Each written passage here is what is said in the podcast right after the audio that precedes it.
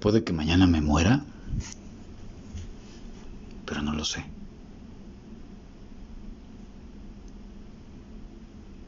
Puede que mañana encuentre el amor de mi vida, pero no lo sé.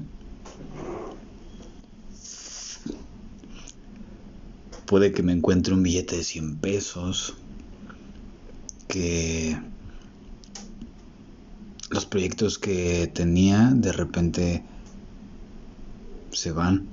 Puede que llegue una pandemia o que se incendie mi casa, pero no lo sé. Y el tema es eso, no necesito saberlo. No necesito saber si mis proyectos van a tener éxito o no. No necesito saber si los negocios que estoy emprendiendo van a ser exitosos o no. No necesito saber si me voy a meter a la alberca mañana y el agua va a estar fría o caliente. Así como tampoco necesito saber si va a llover mañana para ver si voy a regar las plantas o no.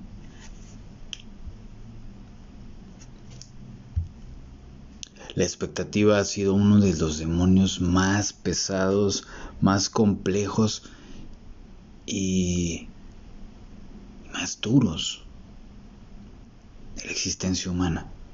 Me incluyo. Pero lo mejor es no saber qué es lo que va a suceder. En algún momento me planteé metas a 10 años. Y hace año y medio llegó una pandemia a decirnos, disfruta cada momento. Que posiblemente en 10 días te mueras. O en 5. O en 3. No necesitas saber nada.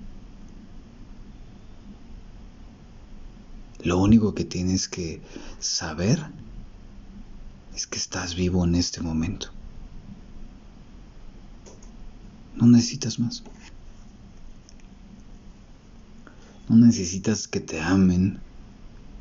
No necesitas saber si el otro va a hacer algo. suéltalo. Pero suéltalo de verdad.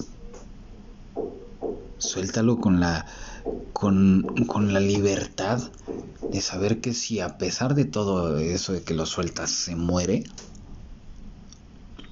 era lo mejor que le podía pasar. No depende de ti.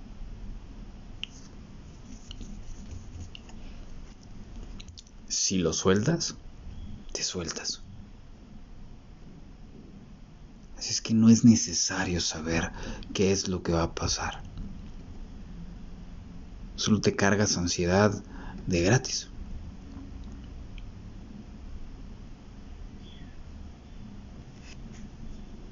¿Qué sigue después de esto? No sé.